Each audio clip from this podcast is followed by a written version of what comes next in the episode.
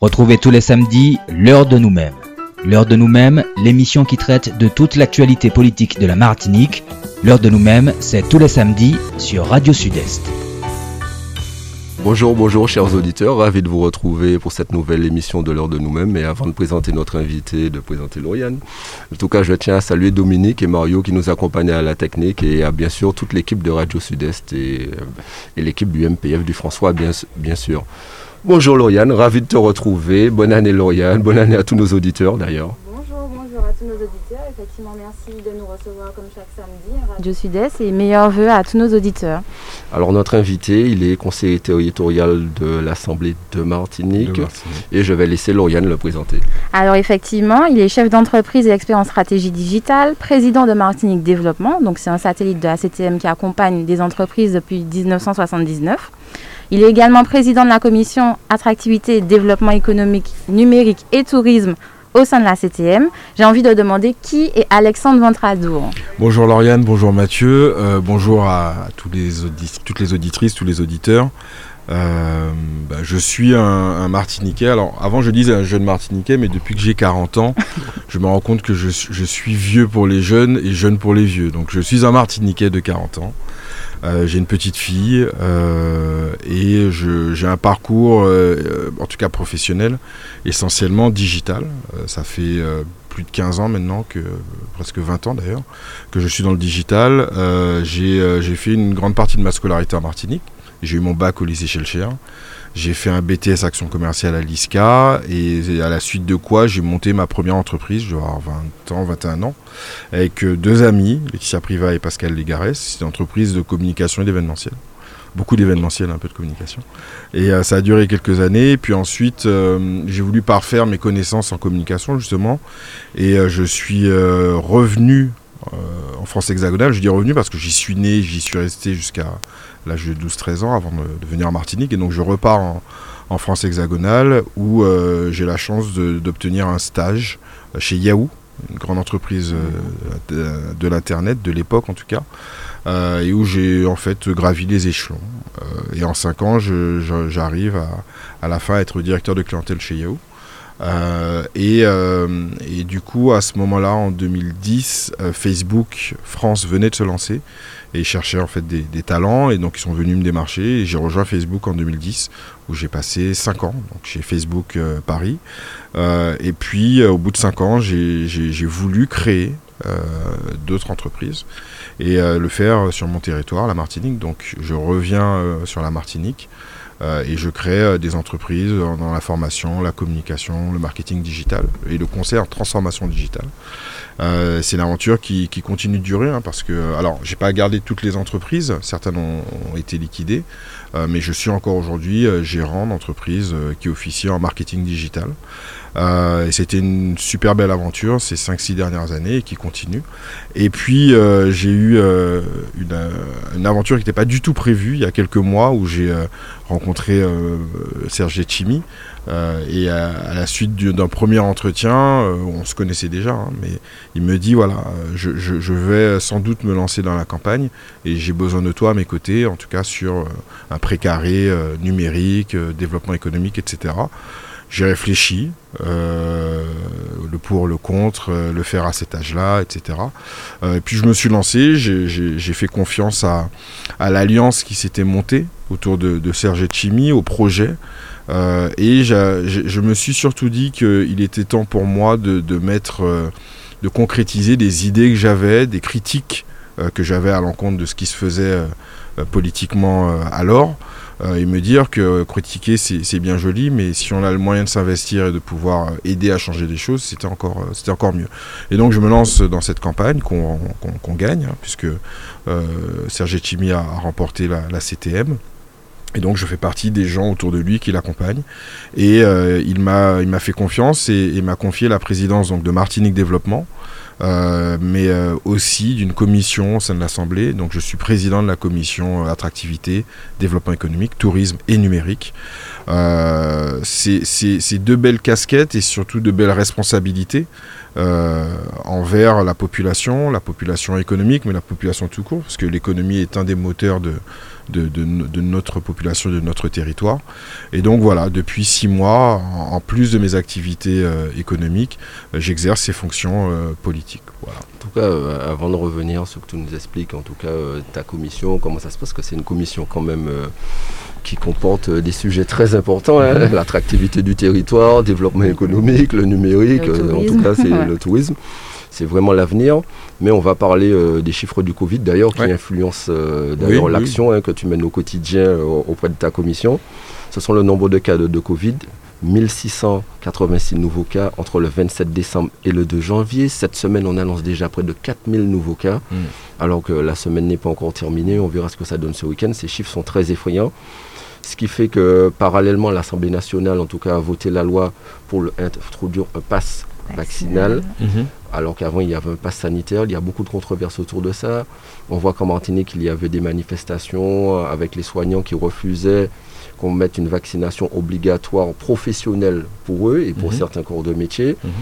Euh, parallèlement, l'ARS a sorti quelques chiffres en disant qu'environ euh, 63% des agents du CHUM sont vaccinés, 86% des professionnels de la santé dans le domaine dans la santé, tous les libéraux sont vaccinés en Martinique, ce qui donne un, taux moyen d'environ 70%, 72%. Mhm.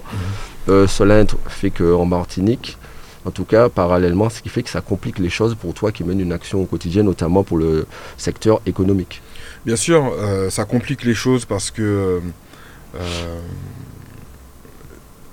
les, agents, les les, opérateurs économiques, les entreprises respectent les lois euh, et quand ils reçoivent du public, de fait, respectent euh, avant la nécessité de présenter un, pass sanitaire et demain la nécessité de présenter euh, un pass vaccinal sur, certains commerces, certains business. Et quand en face on a une population qui est euh, minoritairement vaccinée, on voit tout de suite le type de problème que, que ça peut engendrer. Euh, on voit aussi et surtout que la contestation ne se fait pas simplement par le fait de ne pas se, vacciner, mais qu'aujourd'hui il y a, y a, beaucoup de voix qui s'élèvent et s'expriment contre les, les, les, mesures dont tu viens de parler. et ça provoque en fait des débordements, euh, des, débordements parfois extrêmes, comme ceux qu'on a vécu euh, euh, très récemment, il y a quelques semaines, que j'espère ne pas voir se reproduire parce qu'ils sont à la fois contre-productifs pour notre, tissu économique local et surtout ils sont extrêmement préjudiciables en termes d'attractivité. On reviendra sur ce terme. Et donc oui, toute cette contrainte pose une contrainte supplémentaire sur les entreprises que j'ai à cœur de soutenir et de représenter. Et je dirais même qu'en plus de tout cela, euh, une des choses qui est le plus grave, mais qu'on ne dit pas assez souvent, c'est que euh, finalement, il y a beaucoup de Martiniquais qui se détournent de certains usages, de certains, d'un certain type de consommation. J'entends de plus en plus de, personnes dire qu'on n'ira plus au restaurant parce que si on nous impose un pass quel qu'il soit, eh ben, je préfère rester chez moi. Euh, de personnes qui disent que j'irai moins ou plus du tout au cinéma, etc., etc., etc. Et le problème avec ce comportement des consommateurs et des citoyens, c'est qu'ils portent préjudice aux entreprises qui sont elles-mêmes possédées euh, par des consommateurs et des citoyens. Donc on a en fait dans une espèce de cercle vicieux qui s'est installé, euh, dont il faudra arriver à sortir d'une manière ou d'une autre. En tout cas, ce qu'on sait et ce qui s'est beaucoup dit, et, euh, le ministre Le Cornu est, venu le rappeler, euh, il n'y aura pas de dérogation particulière à une loi républicaine.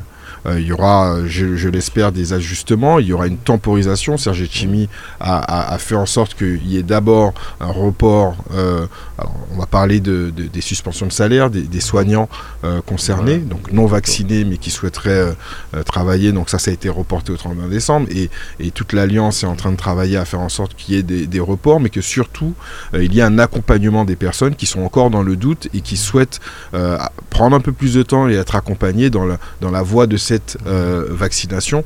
Je pense que, euh, et peut-être que ça, fait partie des, sujets euh, dont tu veux parler, mais je pense que il faut arrêter. alors certes, il faut une, une fermeté par rapport à, à, ce que la science nous dit. À la contamination qui est galopante, par rapport aux chiffres, par rapport aux morts qu'on a déplorées l'année dernière et qui finalement continuent et continuent de, de, s'amonceler. il faut être extrêmement éclairé sur les chiffres et, et il faut les recevoir comme simplement des indicateurs de ce qui est en train de se passer. J'entends la méfiance, j'entends des personnes qui disent ça n'existe pas, etc. Ou pire, j'entends un cynisme qui dit bah, les personnes qui doivent mourir mourront et puis continuons d'avancer. J'ai pas l'impression qu'on soit dans le genre de territoire qui, doit et qui a toujours résonné comme ça. Euh, en revanche, je suis euh, contre une certaine violence, euh, notamment la violence verbale dont a fait preuve le président Emmanuel Macron, avec lequel je ne suis pas en désaccord fondamental, en tout cas en ce qui concerne mon idéologie, mais dans la manière de faire, je trouve qu'il y a mieux aujourd'hui à faire que d'emmerder euh, ceux qui ne veulent pas. Euh, parce que dans ceux qui ne veulent pas, il n'y a pas simplement des personnes qui sont à théoriser contre un, grand tout, mais il y a également des personnes qui ont simplement peur. Ou, moi, j'entends par exemple des, femmes autour de moi qui ont, qui ont des craintes sur leur fertilité parce que les choses sont un peu floues sur le discours scientifique qui, pour la première fois dans, dans notre histoire moderne, se contredit devant nos yeux. Les scientifiques se sont toujours contredits. C'est d'ailleurs l'essence même de la science, c'est de, d'interroger et de toujours remettre en question. Simplement, avec l'avènement des médias et notamment des réseaux sociaux, on assiste euh, à, à, ces discussions, on a envie d'y prendre part, mais on n'a pas les armes en fait. Euh, moi, en tout cas, je n'ai pas fait 10 ans d'études euh, qui me permettent d'analyser la situation. Donc, je reste confiant dans, la science. Je reste partisan des mesures qui seront prises par le gouvernement, par les gouvernements et notamment euh, nos autorités territoriales. J'appelle simplement à un peu plus de, de, façon de faire, notamment sur notre territoire. l'une des conséquences, en tout cas, le Covid, cela fait plus de an que la Martinique il y a pratiquement six mois que la Martinique a subi un couvre-feu, a subi des confinements. Ça a des conséquences très graves, notamment sur notre euh, secteur économique qui est en grande souffrance, tourisme, économie, nos entreprises. C'est une chose, c'est un secteur auquel tu t'occupes. Donc c'est ça doit être très compliqué de pouvoir euh, trouver des solutions c'est très, et d'être élu dans un contexte pareil. C'est pas tant le fait d'être élu dans, un contexte pareil. Il y, a, tout un tas de contextes qu'on a, qu'on a, qu'on a pu vivre ces, quelques dernières dizaines d'années, avec les attentats, avec plein d'autres choses. Bon, on est élu au moment où on est élu et puis on doit faire face à l'adversité. Mais euh, c'est très difficile pour les, pour, les, pour les entreprises. Je pense qu'on réfléchit à faire un véritable état des lieux, notamment sur la partie touristique, de qui peut encore, de qui fait encore. Parce que aujourd'hui, euh, avec Bénédicte Di Geronimo qui dirige le, CMT, euh, il y, a, un vrai plan de relance, il y, a un vrai engouement à, essayer de faire repartir les choses. Mais ça se fait et ça s'appuie sur des entreprises qui souffrent énormément depuis deux ans, mais particulièrement depuis quelques mois. Parce que finalement, je crois qu'on est en couvre-feu depuis juillet. alors il y a des variables 18h, 20h, 22h, mais on est en contrainte depuis juillet, ce qui, un, ne donne pas envie à la population de consommer à partir d'une certaine heure, et deux, ne donne pas envie à un potentiel touristique de venir consommer euh, tout court chez nous. Euh, là où c'est euh, extrêmement compliqué, c'est quand on se compare à un territoire cousin, frère, qui est la Guadeloupe, qui est à peu près dans les mêmes ratios, mais qui ne vit pas les choses de la même façon. J'ai un, de mes meilleurs amis qui, a quelques temps, la semaine dernière, me dit qu'il a un concert de Tony Chasseur et qu'est-ce que je fais? Je lui dis, mais tu as un concert de tenue chasseur, vous n'êtes pas en couvre-feu, ils sont pas en couvre-feu. Beaucoup de musiciens martiniquais sont partis jouer le 31 bien sûr, par exemple. bien, entendu, et, et, je veux pas rentrer dans une polémique, et je veux même pas me, substituer à l'action du, préfet, qui est le représentant de l'État, et à qui on a donné la marge de manœuvre pour pouvoir opérer en fonction de sa sensibilité du territoire. Je dis simplement que les entreprises en ont marre, je dis simplement qu'il faut aujourd'hui euh, se poser la, question suivante. Euh, qu'est-ce qu'on veut pour notre économie en 2022 Et euh, je pense qu'il va falloir adapter la façon de faire vivre ces mesures-là. Il faut absolument être conscient du danger. C'est un vrai danger. Moi, j'ai eu le Covid il y a un mois, un mois et demi. Euh, c'est pas faible, quoi. On est vraiment à terre pendant euh, quelques jours. Quand on a de la chance de rester chez soi et de ne pas être emmené mhm. euh, à l'hôpital. alors, on s'en remet que ce soit parce que je sois vacciné ou simplement parce que mon corps a pu euh, résister, je ne sais pas, mais c'est quelque chose qui, touche, c'est quelque chose qui euh, peut toucher fortement, donc il ne faut pas ignorer euh, la maladie, mais il ne faut pas ignorer également qu'on a besoin de vivre, on a besoin de se déplacer, on a besoin de travailler, on a besoin de consommer, on a besoin d'aimer, etc., etc., etc. Et je pense que il faudrait que le, le peuple martiniquais fasse ce qu'il a très bien fait au début euh, de la crise, euh, c'est qu'il soit très scrupuleux, notamment des gestes barrières et des règles, euh, et qu'il puisse petit à petit se réapproprier sa Martinique. Il y a un carnaval qui va arriver dont on se dit qu'il pourrait être annulé vu au train où vont les choses. Est-ce qu'on a envie de le vivre ou pas? Est-ce qu'on veut le vivre d'une manière sauvage comme ça s'est fait l'année dernière? Alors c'est très joli à voir, mais ce qui en résulte, c'est un pic de, contamination. Donc moi, je ne serais pas très original, en tout cas, si la question m'est posée, euh, ma position est, très forte et est la suivante. Il faut aller vers une vaccination euh, qui soit la plus massive que possible pour permettre pas simplement à l'économie de repartir, mais simplement de vivre avec le moins de contraintes et d'appréhension euh, possible. Quand on parle d'économie qui doit repartir, mm. nous arrivons, on parle de déjà de cinquième vague, nous sortons d'une quatrième vague. La CTM a dû mettre en place un dispositif pour aider les entreprises. Il y avait une plateforme qui a été mise en ligne. Mhm. Euh, qu'en est-il? À quel stade en est-on actuellement? Alors aujourd'hui, le, dispositif euh, dit Fonds de solidarité VAC 4 est terminé. En tout cas, l'adhésion au dispositif, euh, la, date butoir était le 31 décembre, date qu'on avait repoussée, parce que la première était au 30 novembre. C'est un dispositif qui, qui est... Ça a été repoussé d'ailleurs où vous avez augmenté le barème. C'est ça c'est ça. Minimum plancher, un montant plancher supérieur à ce qui existait. Exactement. Pour que l'ensemble des entreprises puissent être à un euh, niveau quand même convenable. Un niveau convenable, tout à fait, Mathieu. En fait, euh, euh, donc c'est un dispositif déjà de 22 millions d'euros qui a été voté en, séance plénière. 22 millions d'euros distribués au maximum d'entreprises. Et effectivement, il y avait certaines variables à respecter qui faisaient que certaines entreprises, quand elles faisaient la simulation, étaient créditées de 300, 400 euros. Ce qui n'était pas du tout incitatif pour rentrer dans la démarche euh, on a effectivement corrigé le tir et c'est une première pas victoire, mais c'est une première satisfaction que de voir que euh, l'administration a su s'adapter.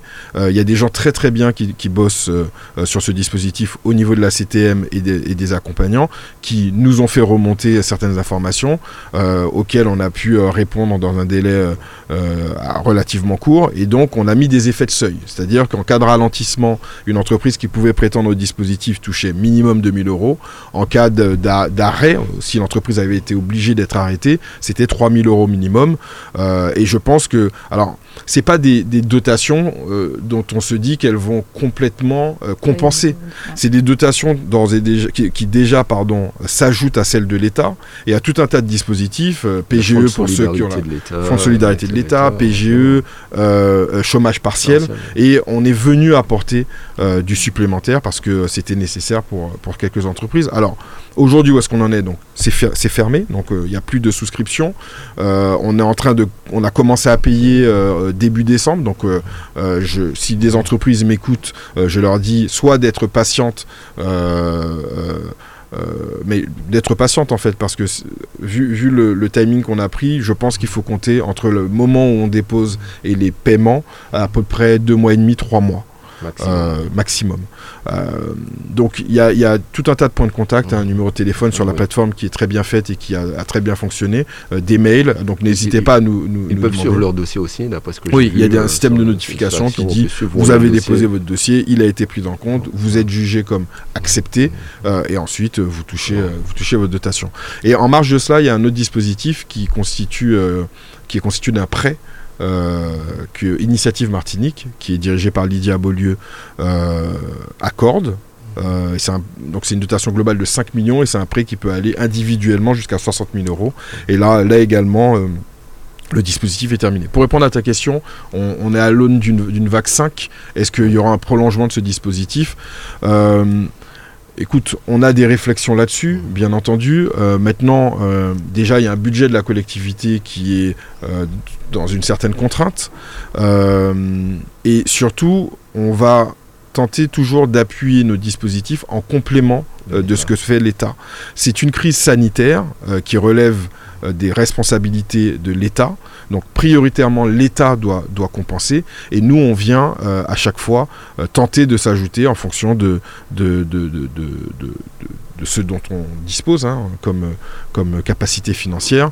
Euh, donc on est en train d'étudier à, ce qu'on pourrait continuer d'accompagner les entreprises, mais je pense que très rapidement, il va falloir euh, à la fois compenser, euh, être dans ces dispositifs d'aide, et à la fois être dans un accompagnement beaucoup plus pérenne pour permettre aux entreprises de, de, de, voir devant elles. Tu parlais des entreprises du tourisme. La grande catastrophe pour elles, c'est de savoir s'il y aura une saison, euh, euh, si on va pouvoir bien finir la saison, la grande saison, la haute saison, euh, s'il euh, y aura du monde pendant juillet-août, les Martiniquais notamment qui reviennent chez eux, quid de la fin de l'année, du début de la... Enfin, voilà, c'est d'apporter de la visibilité, d'apporter, d'aider les entreprises à être résilientes. Et être résilient aujourd'hui, c'est à la fois les accompagner dans un développement, dans une survie ou, euh, pour certaines d'entre elles, euh, dans une fin. Et la fin d'une entreprise, c'est pas la fin du chef d'entreprise, c'est simplement une décision à prendre qui donne lieu à d'autres décisions qui sont beaucoup plus positives, notamment la création d'autres structures. D'ailleurs, vous avez tout l'ensemble des dispositifs classiques de la collectivité oui, qui continuent de fonctionner. Aide à la création d'entreprises, aide aux entreprises en difficulté, etc. Rappelons que et puis, c'est vrai qu'il y a une aide aussi qui avait été mise, tu l'as dit tout à l'heure là, pour le monde culturel, le monde artistique, et une aide spécifique pour les pêcheurs. Pour les pêcheurs. On a, on a, parce que c'est des, des corps d'activité de, qui sont euh, à, considérer, à considérer différemment. On a une attention particulière. Et euh, ma foi, euh, le dispositif pour les pêcheurs fonctionne plutôt bien. Olivier Marie-Rennes me, le confirme. Alors, il y a, juste quelques petits dysfonctionnements dus à la il y a eu un qui a, été mal transmis par la direction de la mer. Et on est en train d'y travailler. En tout cas, Olivier Marie-Rennes y travaille et, il a tout mon soutien si, besoin sur, la question. On s'en est parlé pas plus tard que, la, que lundi. Où on s'est rencontré avec le PCE. et également pour les artistes, où il y a une dotation d'un peu plus d'un million d'euros qui a été consacrée consacré aux artistes. Alexandre, en fait, tu nous as parlé effectivement des dernières euh, semaines qui ont qu'a connu la Martinique avec les crises, la crise sociale qu'il y a eu, mhm. euh, et tu as participé à des ateliers. Mhm. Euh, qu'en est-il de ces ateliers? Quelles sont les conclusions? Est-ce qu'on a déjà des retours? Qu'en est-il? Notamment l'atelier Vichère hein, qui touche l'ensemble des Martiniquais. On en parle tous au quotidien et en plus encore plus en ce début d'année et de fin d'année d'ailleurs. Moi, je, participais effectivement à l'atelier Vichère avec Arnaud René Corail. Euh, donc on était deux euh, élus de la CTM et puis il y avait en face euh, l'État. l'autorité des prix, de la concurrence, enfin l'État était représenté. Il y avait également évidemment l'intersyndical, en tout cas des membres de l'intersyndical, et puis le représentant, un des représentants de la grande distribution, de l'AMPI, d'Antigaz et de la SARA. Mhm. Malheureusement, on l'a appelé de nos voeux, mais les transporteurs euh, notamment maritimes, hein, transatlantiques, euh, ne sont pas venus autour de, la table. Et euh, ça, on l'a déploré. Je pense que c'est quelque chose qu'il faudra absolument corriger les prochaines semaines parce que je vais y venir, mais les conclusions, il n'y en a pas tant que ça, parce que finalement, j'estime que le travail est loin d'être abouti. mais ce que je pourrais dire, il y a eu quatre ateliers, donc je pense que c'est un des ateliers qui s'est qui s'est poursuivi de la manière la plus, la plus assidue et régulière finalement, qu'est-ce qu'on a fait? On a mis les problèmes sur la table, on a parlé de la décomposition des prix, euh, mais on n'a pas résolu de problème. Aujourd'hui, les, problèmes de vie chère ne sont pas résolus. résolus. Les problèmes qui sont résolus sont des problèmes qui sont euh, euh, mécaniquement résolu. C'est-à-dire, euh, le prix du gaz a baissé, le prix euh, des hydrocarbures euh, ont baissé mécaniquement parce que le prix de la matière première s'est ajusté et que par effet de rebond, la fluctuation fait qu'aujourd'hui, l'essence, par exemple, Samplon est à 1,68 et puis à 1,77 comme c'était le cas.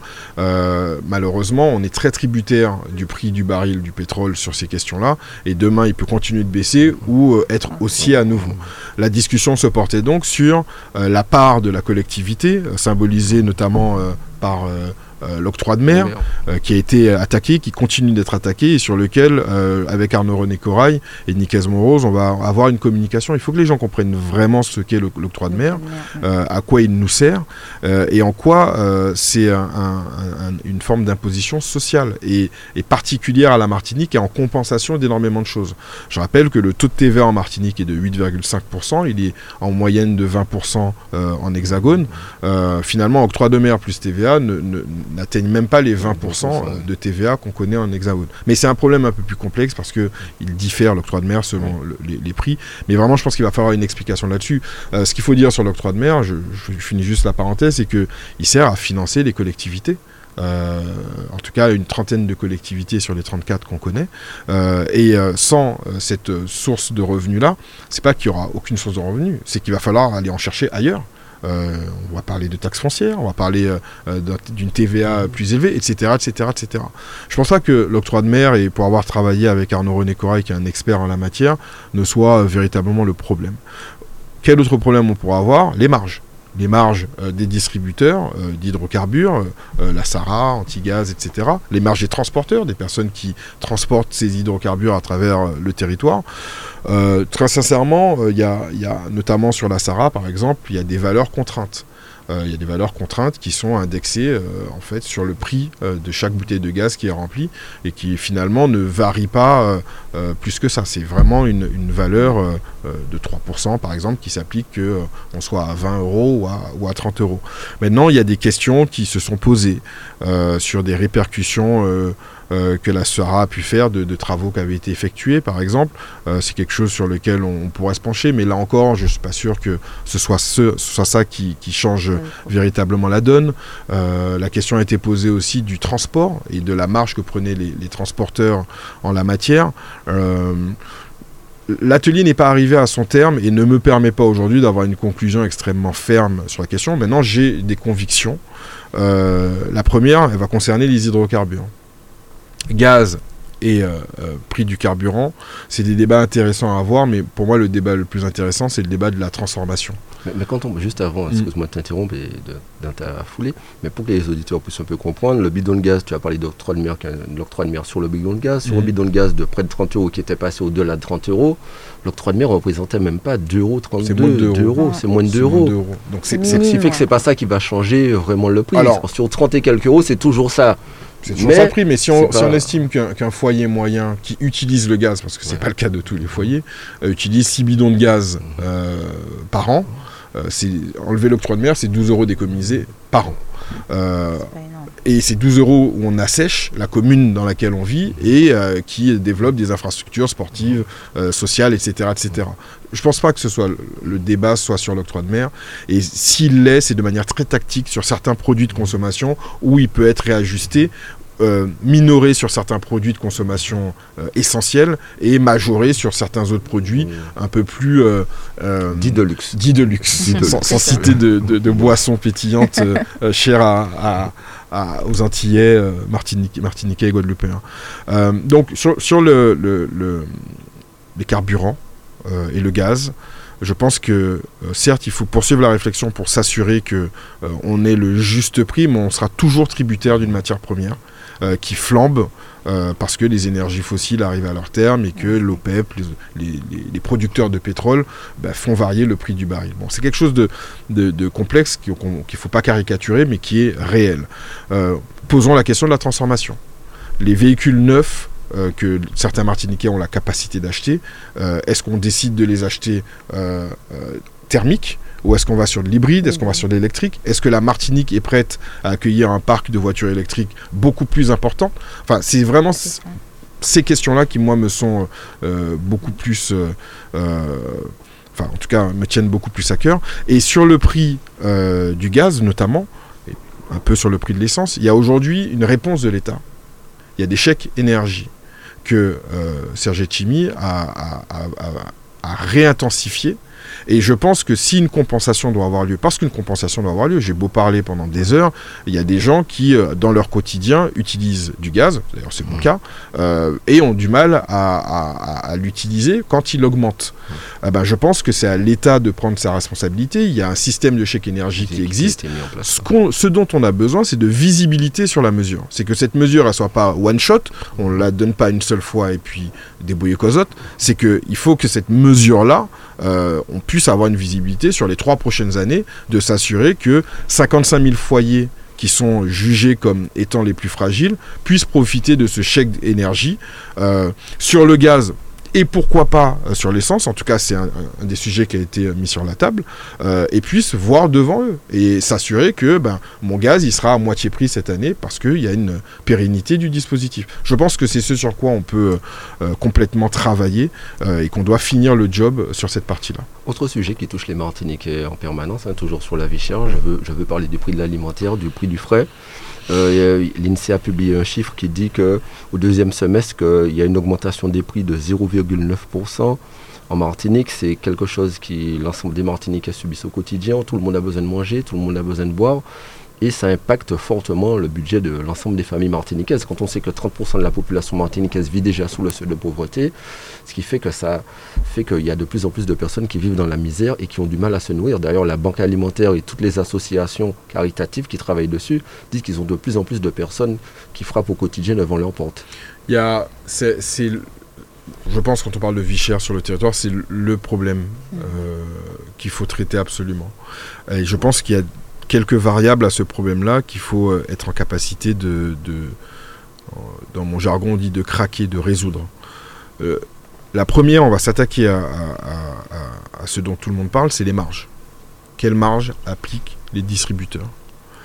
Euh, Avant de parler des marges, je veux saluer un travail de transparence qui a été fait par la SARA notamment. Il y a aujourd'hui des infographies qui donne en fait la décomposition du prix d'une bouteille de gaz régulièrement, euh, régulièrement et également de l'essence. J'ai pas besoin d'entrer dans le secret des dieux de la marge de chacun des distributeurs, mais j'ai besoin en revanche qu'on travaille à une transparence sur la manière dont les prix sont constitués. En fait, euh, euh, si vous interrogez, responsables, un des responsables de la grande distribution était là, et nous expliquait que finalement, ces prix étaient dans une marge maîtrisée, euh, et qu'il n'y avait pas de surmarge. Je veux bien croire sur parole, mais euh, là, on se rend compte qu'il euh, y a tout un tas de, reportages qui soient amateurs ou professionnels qui sortent pour comparer des prix entre eux. alors parfois ces reportages-là ne disent pas toute la vérité quand je vois que certains veulent acheter euh, du Vitel en Martinique et se posent la question d'une augmentation de plus de 150% euh, sur ce produit chez nous, euh, c'est pas que c'est pas vrai, c'est qu'on peut en comprendre la raison. Et qu'on peut aussi se poser une autre question qui est pourquoi on consommerait de la vitelle en Martinique alors qu'on a euh, des euh, sources, euh, d'une eau d'eau en tout cas de très bonne qualité. Mais j'en reviendrai à la fin parce qu'il y a un problème aussi de, culture de la consommation. Donc ce que je disais, c'est qu'il faut absolument qu'on ait une transparence, un discours de transparence auprès de la population sur les marges qui sont appliquées et sur les mécanismes de la fixation des prix dans la grande distribution, notamment sur les produits frais. Au-delà de la marge des distributeurs, il y a un problème fondamental et prioritaire parce qu'on est une île à 7500 km des personnes qui nous fournissent, c'est le problème du transport. Le transport a flambé euh, au niveau mondial. On n'a même pas encore tout à fait cette répercussion-là. Ça va continuer d'arriver. Il y a un problème également de matière première. Quand vous achetez des pâtes, la matière première c'est le blé. Si le cours du blé augmente, mécaniquement, un peu comme l'essence, le prix des pâtes va augmenter. Donc il y a, tout un, un, travail de transparence. Et ensuite de restitution auprès de la population sur la manière dont les choses sont fixées, pour qu'on sache très concrètement euh, vers quoi travailler, sur quoi travailler pour arriver à faire en sorte que les Martiniquais, euh, euh, au-delà de 100 produits ou 200 produits qui, qui constituent un panier vie chère, puissent consommer librement les produits qu'ils décident de consommer sans se dire ben là je paye 4, 5, 10 fois euh, le prix que je paierais sur un territoire hexagonal auquel on se comparerait. Donc ça c'est la première chose. Il faut un travail euh, sur, les marges et aujourd'hui autour de cette table-là dans l'atelier Vicher, on n'avait pas autant de transparence que sur euh, les carburants. Et donc c'est un travail qu'il faut continuer. Il y a un autre travail, donc je l'ai dit un peu sur le, transport, sur, un, accompagnement que l'État devrait intensifier au nom de la continuité territoriale. Si on a un territoire français, et c'est le cas, si on a une région française, et c'est le cas, euh, il faut que on ait la possibilité d'avoir une continuité des prix. Alors, qu'ils soient pas les mêmes, on peut le comprendre, mais qu'ils soient abusés, abusément, euh, de manière abusive, beaucoup plus important, ça, il y a un moment, ça devient insupportable. Et ça ne devient pas insupportable uniquement sur les produits frais, mais sur un ensemble de produits euh, qui constituent des produits de consommation courante. Après, il y a une question de culture. Qu'est-ce qu'on consomme? On parlait de cette fameuse boisson pétillante chère à, nous, Martiniquais et Guadeloupéens. On en est aujourd'hui, on va parler du champagne, les premiers consommateurs. certains en sont même très fiers je suis pas sûr qu'il faille en être fier. Parce que euh, finalement, euh, euh, le signal que ça donne, c'est qu'on a fait certains choix dans notre consommation qui ne sont pas forcément les choix les plus judicieux. Je ne dis pas qu'il faille boire que de l'eau et de l'eau de coco. Euh, on peut décider de boire énormément de choses, notamment une autre boisson alcoolisée euh, qui pour le coup est, bien locale. Euh, je ne suis pas en train de faire des comparatifs et de guider les gens vers leur consommation. Je dis simplement qu'il y a une culture, il y a, un réapprentissage à faire de la manière dont on consomme, notamment l'agriculture. On parle de plus en plus de circuits courts, il y a de plus en plus de personnes qui vont directement chez les petits, moyens producteurs pour pouvoir acheter leur panier de fruits et de légumes. Je pense que c'est quelque chose que nous, collectivités, nous devons aider à intensifier, faire en sorte que les gens aient de plus en plus de choix. Et donc j'en arrive au dernier point, et qui est un vrai problème, et ce sur quoi on va essayer de travailler notamment avec Nick Esmoroz, qui est mon alter ego à l'exécutif, euh, c'est le problème du choix, le problème de la concurrence. Les prix se fixent. Euh, en fait, on a l'impression que on est les parents pauvres de, la fixation des prix et qu'on nous exploite plus que les autres. Aujourd'hui, c'est vrai, mais euh, en France hexagonale, il y a une exploitation de tout temps sur les consommateurs. Comment elle a été attaquée euh, par le hard discount il y a une vingtaine d'années, euh, par tout un tas d'acteurs qui sont venus concurrencer les grandes enseignes et qui ont proposé des alternatives en termes de prix, et depuis un peu plus d'une dizaine d'années par le e-commerce, qui a un peu apporté une, compétition mondiale sur un marché qui était un marché national. pourquoi le prix de la téléphonie fixe et mobile est très peu élevé en France, parce qu'à un moment, il y a un acteur free, pour ne pas le nommer, qui est arrivé et qui est allé euh, tailler euh, dans le gras de SFR, Orange et Bouygues.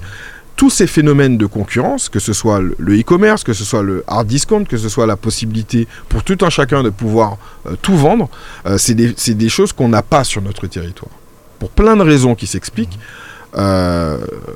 on ne les a pas. Et je pense qu'un travail de fond à mener, c'est de faire en sorte que la Martinique rentre un peu plus dans une libre concurrence, parce que c'est un des, vecteurs euh, d'une vie chère qui, l'est de moins en moins. Si demain il y a un peu plus de concurrence dans la téléphonie mobile, si demain il y a un peu plus de concurrence dans la distribution de produits alimentaires, ben, mécaniquement, euh, les prix vont baisser. Euh, il y a beaucoup de contraintes qui font que Amazon, par exemple, ne distribue pas ses produits en Martinique. Je pense même pas que ce soit la chose la plus souhaitable, mais en tout cas, il faut vraiment se reposer la question des monopoles, euh, de qui fixe les prix et de la manière dont on fixe les prix, et de comment on peut, nous politiques, arriver à apporter un peu plus d'équilibre, un peu plus d'objectivité euh, dans la manière dont le business s'opère sur notre territoire. Parce que euh, il y a des choses qui se font depuis maintenant beaucoup de temps, dire, depuis quelques dizaines d'années, euh, qui font que on peut avoir l'impression, un, que ce sont toujours les mêmes qui profitent. C'est pas tout à fait vrai, mais c'est pas tout à fait faux.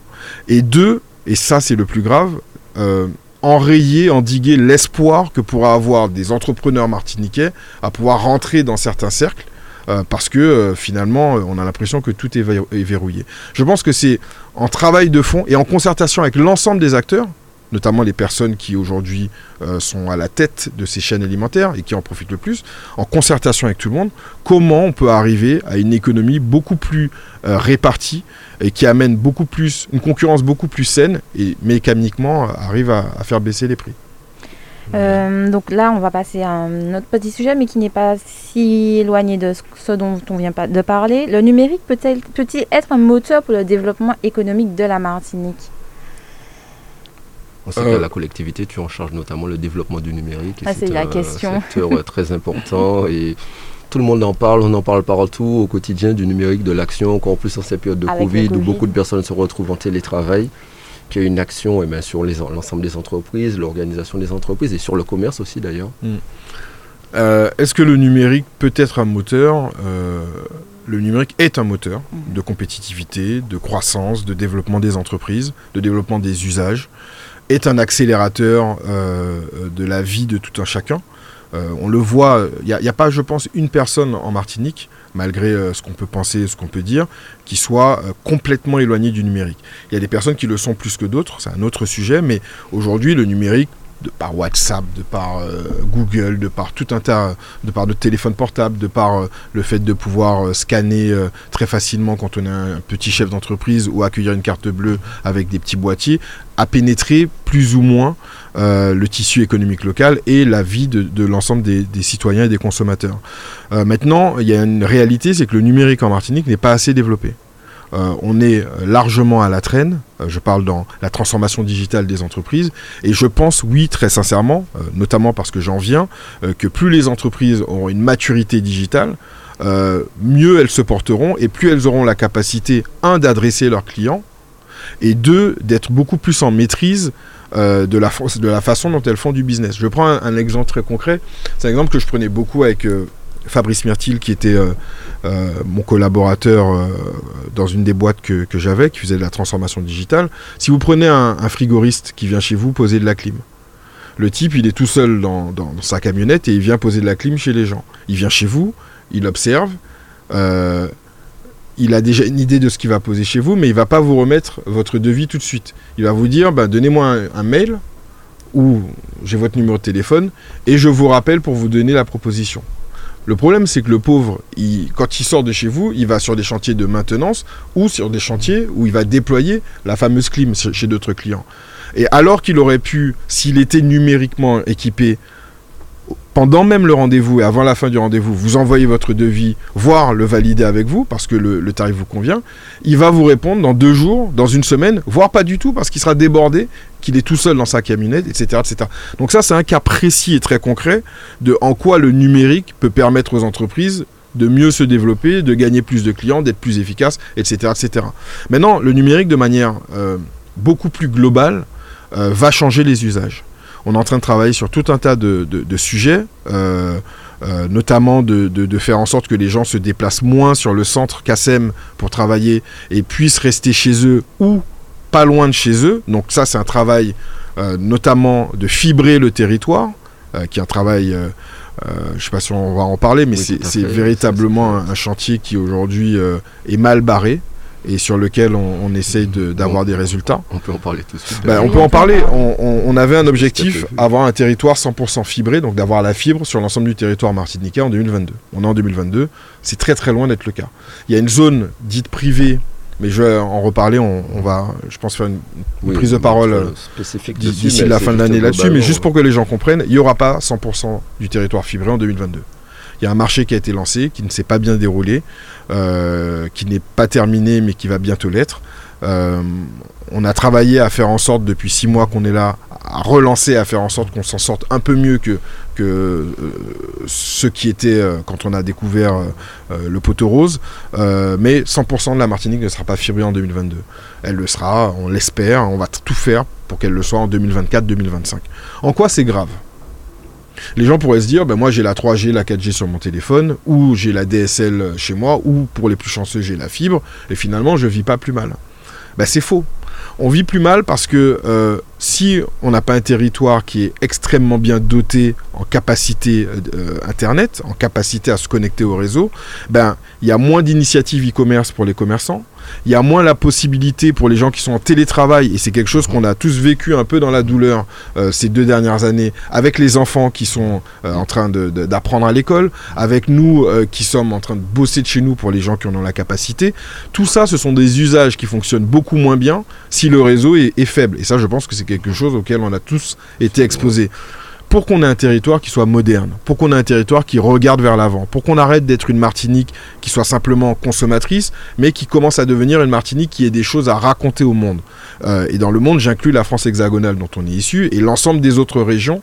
Il faut qu'on soit à un minima auquel on n'est pas numériquement. Avoir un territoire qui soit fibré dans son ensemble, qui ait une capacité de, de connexion importante, avoir un niveau d'éducation numérique qui soit très bon et aller chercher de l'excellence. Avoir des entreprises du numérique qui construisent des choses en Martinique, qu'elles puissent ensuite exporter et qu'enfin on puisse regarder la Martinique en se disant mais la Martinique c'est pas mal. peut-être que j'irai investir là-bas, peut-être que j'irai travailler là-bas, peut-être que j'irai travailler à partir de là-bas. Et euh, je vais juste finir sur cet aspect numérique. On est en train de travailler sur pas mal d'initiatives. L'une d'entre elles, par exemple, c'est de construire des télécentres. Euh,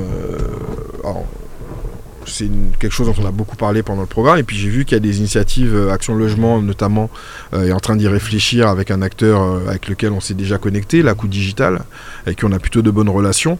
L'idée c'est de faire en sorte que les Martiniquais puissent travailler à 15 minutes de chez eux. Je vis au Robert. mon entreprise est au Mangle-Acajou. Je suis dans un métier qui normalement me permettrait de travailler à distance j'ai pas nécessairement besoin de faire l'aller-retour tous les jours et de me prendre les embouteillages de Brasserie Lorraine, de Place d'Armes, etc., etc. Maintenant, peut-être que moi, en tant que salarié, j'ai plus envie de travailler de chez moi parce que je suis pas dans des bonnes conditions. Mon voisin fait des travaux, etc., euh, etc., de choses qu'on connaît tout un chacun. Ben, si pas loin de chez moi, au Robert, à Trinité, à Tartane, il y a un centre qui peut m'accueillir dans d'extrêmement bonnes conditions et me permettre de faire mes visios avec mon siège qui est au Lamentin. Bah, ça peut être une solution extrêmement intéressante pour pouvoir rester à proximité de chez moi, continuer d'être efficace et rassurer mon patron. Et il euh, faut pas être langue de bois. Il y a beaucoup de patrons qui n'aiment pas le télétravail parce qu'ils ont l'impression que leurs salariés travaillent beaucoup moins bien.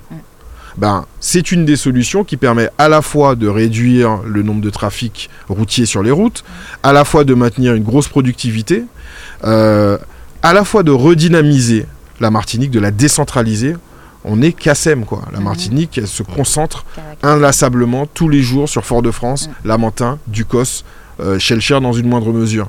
Il y a un moment où ça peut plus durer parce que déjà, euh, ça crée de la frustration, des embouteillages, etc. Et puis il y a tout un tas de communes martiniquaises, en plus du dépeuplement qu'on subit euh, de manière organique, on a un dépeuplement des, petites communes au profit de, de la CACEM. Il y a un moment où il faut réinvestir la Martinique.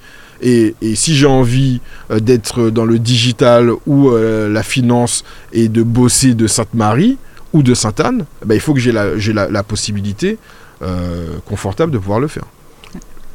Lauriane, j'écoute vous le poser une question, mais au-delà de ça, on va parler d'un secteur qui te tient aussi à cœur. D'ailleurs, tu en es l'un des exemples. Je veux parler de la diminution de la population de la Martinique, pas un exemple pour la diminution de la population de la Martinique, mais notamment pour le retour, de tout l'ensemble des Martiniquais qui puissent venir travailler au pays. l'ensemble des Martiniquais qui puissent venir travailler au pays, notamment le retour des jeunes. Le numérique peut aider aussi sûrement à cela, mais euh, en tout cas, il y a quand même la. C'est quand même très inquiétant que la population de Martinique continue inexorablement de diminuer. Il y a, y a il y a un double phénomène aujourd'hui. Donc il y avait déjà le phénomène des jeunes euh, qui partaient, qui vieillissaient ailleurs et qui ne voulaient plus revenir. On va en parler.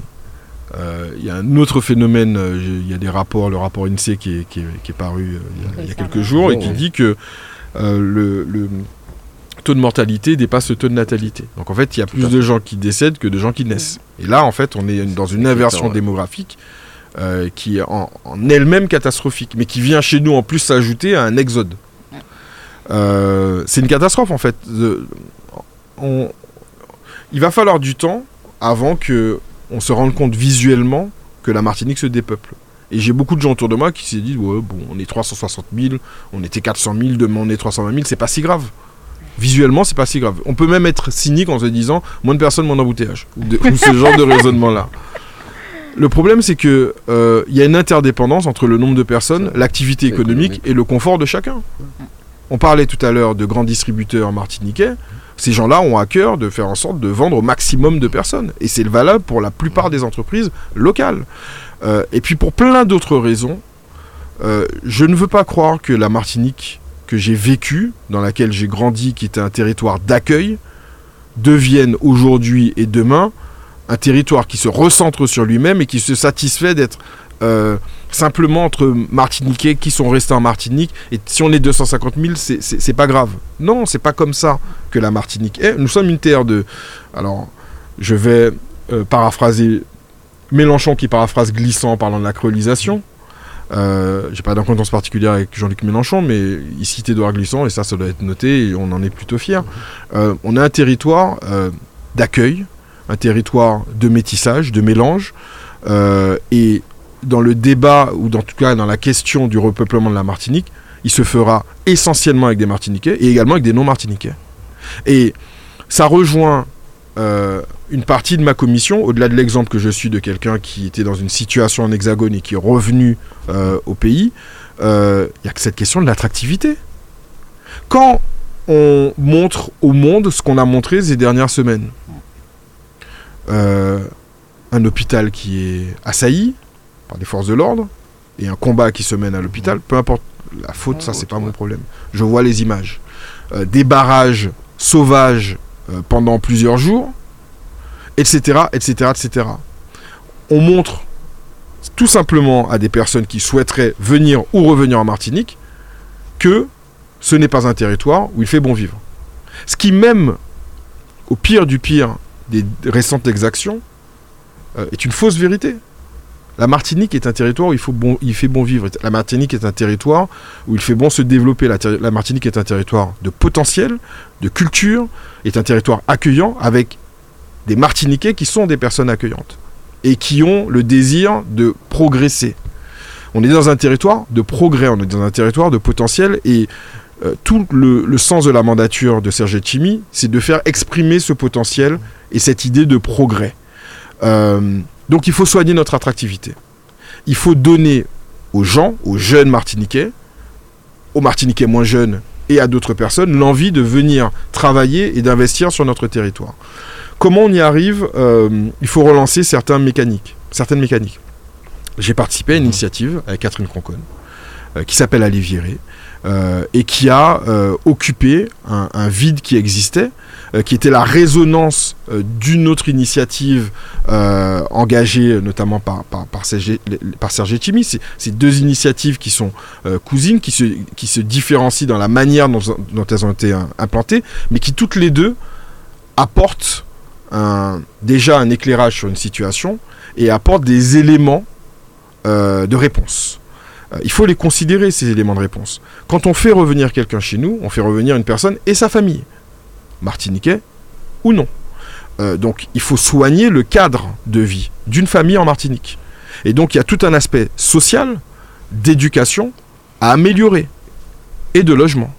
Euh, en fait, on se rend compte avec ce problème du dépeuplement qu'on ne devrait pas euh, prendre comme le dernier problème de la Martinique, mais comme l'un des premiers, que tout est interdépendant. Si on a une mauvaise attractivité, on attire moins de monde. Si le système de santé est défaillant, on attire moins de monde. Si euh, les prix sont trop élevés, on attire moins de monde. Si les entreprises martiniquaises n'ont pas ce qu'il faut pour pouvoir se développer, être plus fortes, embaucher, on attire moins de monde. Donc il n'y a pas qu'une seule solution. Il y a un ensemble de solutions et il y a à avoir en ligne de mire euh, comme indicateur de performance, on raisonne comme ça dans, mon métier, de faire revenir des gens, euh, des gens, des gens chez eux. donc moi je suis un exemple de retour. Malheureusement, il n'y en a pas assez. Il n'y en a pas assez. Il n'y en a pas assez et beaucoup des personnes qui se posaient la question ces deux dernières années de revenir, aujourd'hui sont dans le doute. Je vais finir sur un point. À toute chose, malheur est bon. C'est mon papa m'a toujours dit ça. À toute chose, malheur est bon. On a, on a vécu et on est en train de vivre, on continue de vivre une catastrophe sanitaire. Sauf qu'il s'est passé, de belles choses avec cette catastrophe sanitaire. Un, les entreprises martiniquaises se sont massivement mises à la dématérialisation et au digital. De manière contrainte, mais elles y sont arrivées. Elles sont arrivées à, faire. Maintenant, il faut continuer d'améliorer et intensifier. Deux, il y a beaucoup de Martiniquais qui sont revenus travailler de Martinique en se disant, quitte à être confiné, je, préfère être confiné à Saint-Joseph chez mes parents que d'être confiné en banlieue parisienne. Euh, alors il faisait beau, mais dans des conditions qui sont moins, avantageuses. Et en fait, on s'est rendu compte qu'on peut travailler de Martinique. Toutes les personnes, les 30, 40 000 personnes qu'il va falloir faire revenir en Martinique, ne vont pas nécessairement travailler pour le territoire martiniquais. On peut être en Martinique et travailler avec des clients qui sont dans la Caraïbe, euh, à New York, euh, à Rio, à Los Angeles ou euh, évidemment sur l'Europe si mon entreprise est européenne. En fait, il y a une nouvelle façon de concevoir le travail, de concevoir les migrations des individus.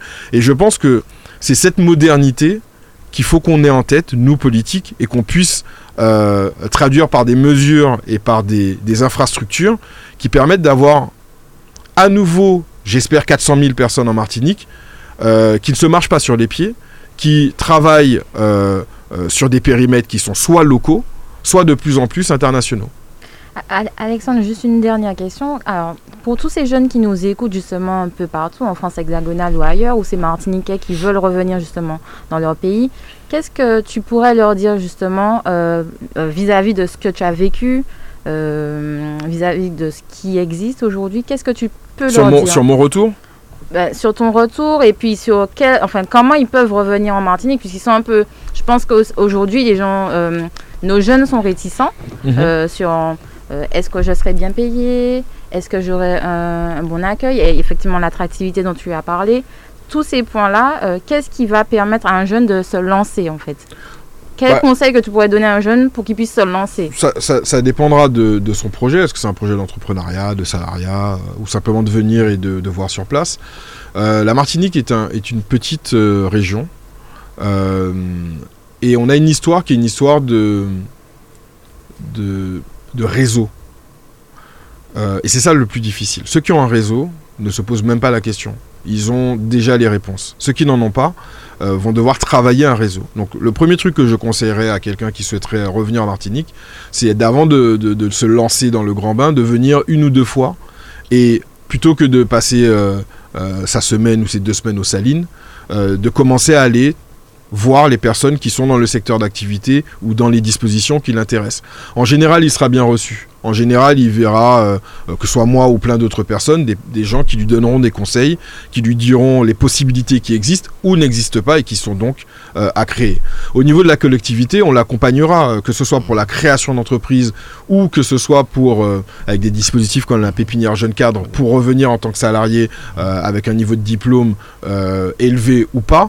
Il y a des dispositifs qui aident à l'emploi et il faut qu'il ait la connaissance de ces dispositifs-là pour le poser en plus de son CV comme un argument à un potentiel employeur ici euh, qui euh, pourrait l'embaucher. Il y a une sorte de, de bizarrerie, c'est que je connais des grands groupes, de très grands groupes martiniquais et des plus petits qui sont constamment à la recherche de profils.